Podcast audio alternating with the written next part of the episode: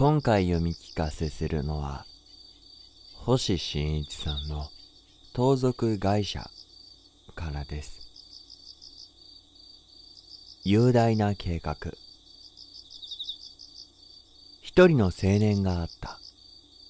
名は三郎という。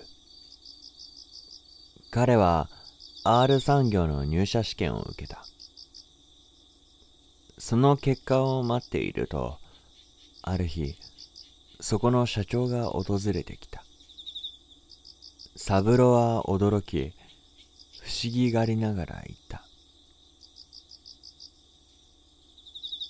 これはこれはどういうことなのでしょう？合格なら1枚の通知状で済むはずでしょ？と言ってわざわざ不合格を知らせにおいでになったと思う。いや最高の成績で合格だ。そこを見込んで社として頼みがある。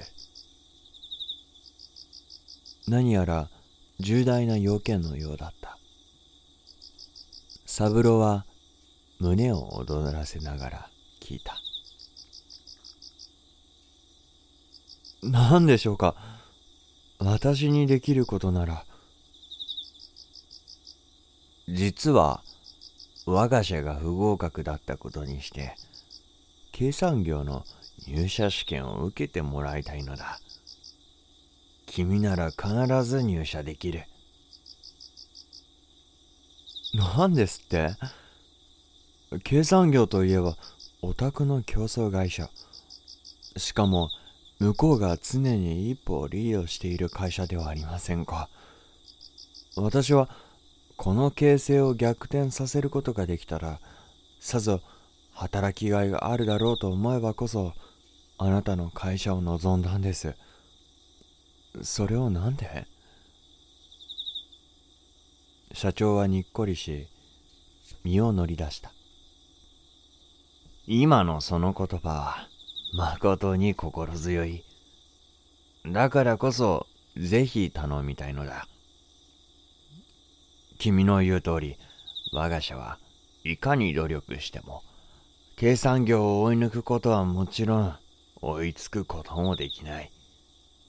その秘密を探り、報告してくれる人物が必要なのだ。はは、スパイとなって潜入してくれというわけですね。そうだ。君ならきっとうまくやり遂げてくれるだろう。成功したらどんな報酬も出すし、すぐに重役にしてもいい。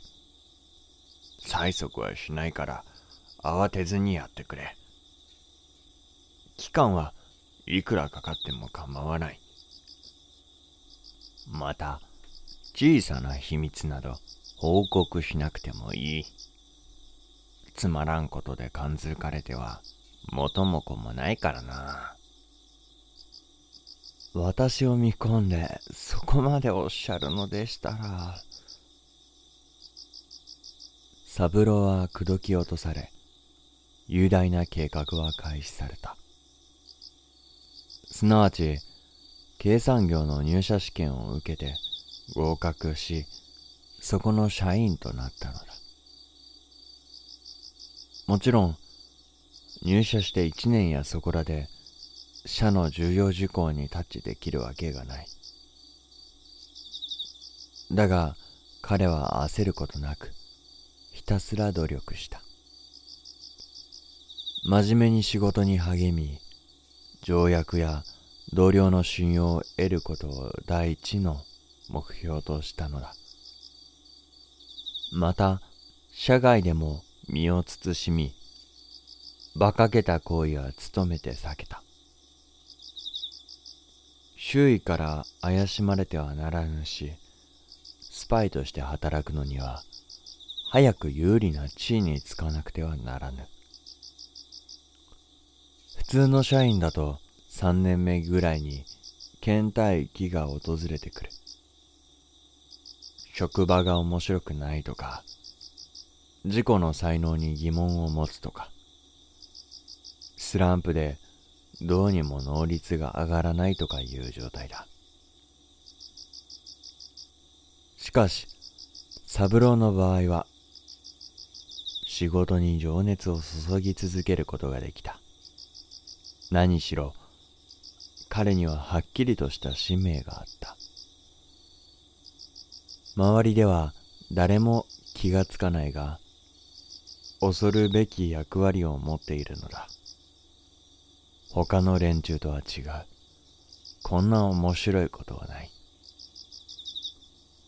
そう考えると不満が湧かないどころか、むしろ働くのが楽しかった。顔に浮かんでくる微笑みを抑えるのに苦心した。こんな人材となると、計算業としても放ってはおかない。彼はたちまち異例の昇進をし、課長になった。機密に一歩近づいたことになる。しかし、そんな気配は少しも表さぬよう努めた。こんなところで正体がバレたら、今までの努力も水の泡だ。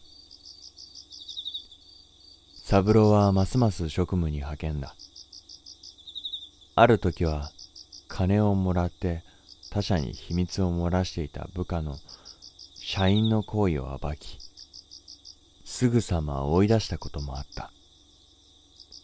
こんな社員がいては、せっかく、遠大な計画のもとに、スパイとして潜入している自分の価値がなくなってしまう。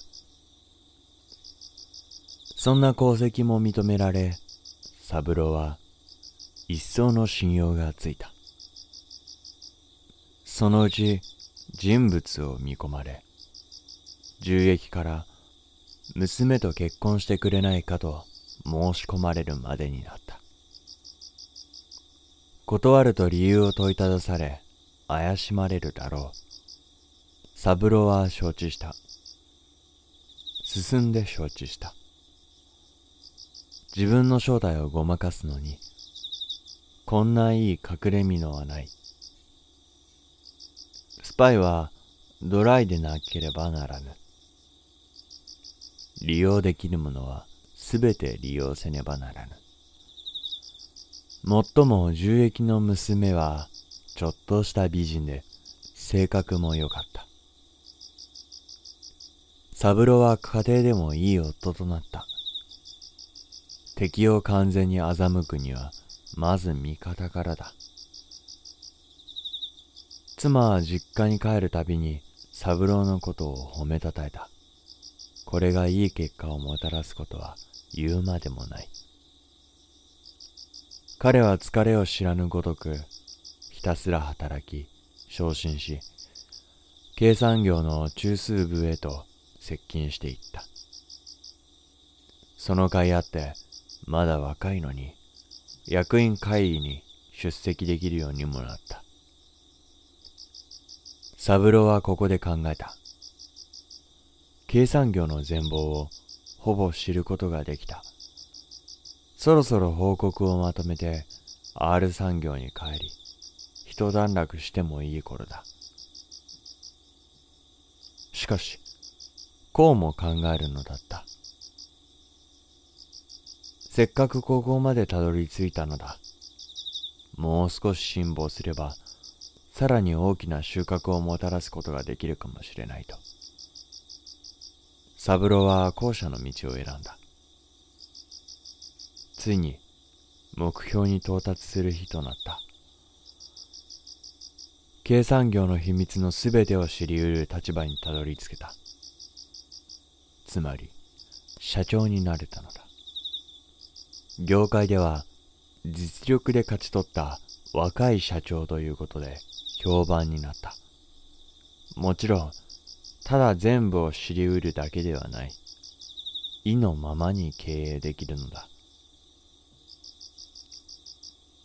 さて、計算業を生かすも殺すも、すべて私の胸の内にある。ここで巧妙に倒産させれば、私の使命は成功のうちに、めでたく終わりとなる。と彼はつぶやきその先を続けた。しかしなぜ潰さなければならないのだ？今までの血のにじむ努力生実家の報酬ではとても引き合わない。戻って R 産業の役員になってもどうということもない。社長の後継者にしてもらっても今より落ちることになる。身についたドライな考え方だけは相変わらずだった。一方 R 産業の方はこの成り行きを喜びながら待っていたが月日が経っても何の効果も上げてくれない。密かに連絡をつけようとしても冷たい返事が返ってくるだけだ。腹立ち紛れに経産業の社長は我が社のスパイという噂を流した。ただの噂ではなく真実だったのだがこれは逆効果だった。それを聞いて経産業の社員たちは怒り新社長のもとに奮起し激しい販売競争を続けてあげくとうとう R 産業を倒産させてしまった。